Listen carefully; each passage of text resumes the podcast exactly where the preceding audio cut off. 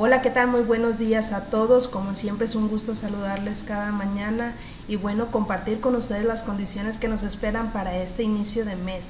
En el país, los estados del noroeste, occidente, centro, sur y sureste de la República Mexicana continúan presentando probabilidad de lluvias acompañadas de descargas eléctricas, fuertes rachas de viento y también posible caída de granizo en las regiones montañosas de estos estados.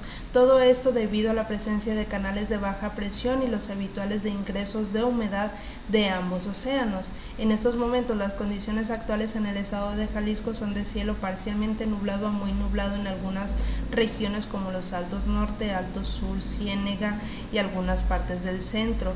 En el área metropolitana de Guadalajara temperaturas en este momento entre 16 y 18 grados. Hacia la tarde se esperan máximas entre 28 y 30 y se espera que en la mayor parte del estado se presenten episodios de a partir de horas de la tarde y hacia la noche también.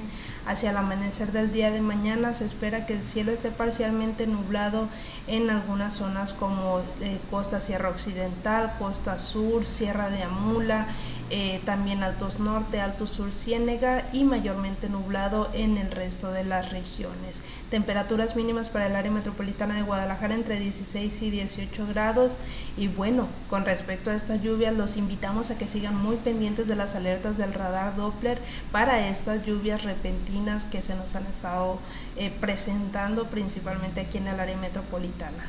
Bueno, pues que tengan un excelente fin de semana y nos estamos viendo la próxima.